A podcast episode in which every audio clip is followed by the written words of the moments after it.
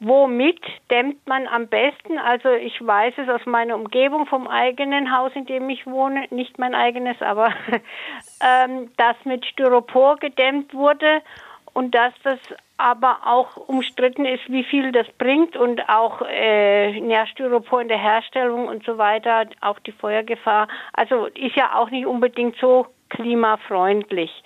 Also das ist das eine, welches Material wäre eigentlich das Beste aus Klimasicht und aus ökologischer Sicht. Und das zweite ist, gerade in Stuttgart haben wir hier viele alte Häuser mit schönen Fassaden, die noch Gott sei Dank da sind.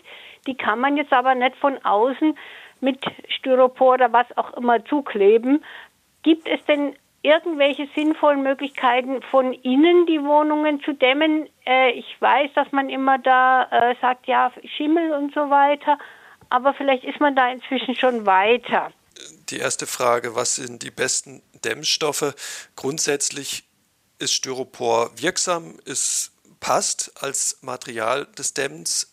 Natürlich habe ich das Problem dann, wenn ich es wieder abreiße, beziehungsweise auch der, die, die Kügelchen, die sozusagen auf der Baustelle davonfliegen, dann habe ich wieder Plastik in der Umwelt. Das möchte man nicht haben.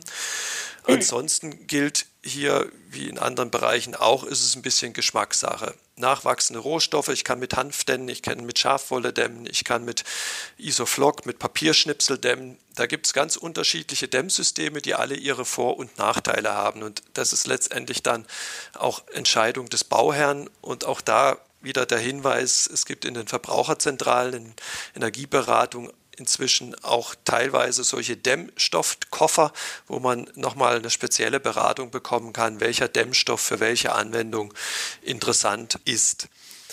Das zweite, die Frage, wie gehen wir mit schönen Schmuckfassaden um? Es ist definitiv möglich, Häuser auch innen zu dämmen. Was man wissen muss, ist, dass Innendämmung sehr viel anspruchsvoller ist als Außendämmung. Das heißt, Außendämmung ist fehlerfreundlich. Wenn Sie da schlecht dämmen, dann verlieren Sie halt Wärme, aber sonst passiert da nichts. Wenn Sie eine Innendämmung schlecht machen oder falsch machen, dann kann es passieren, dass Sie da auch Feuchtigkeitsprobleme reinbekommen.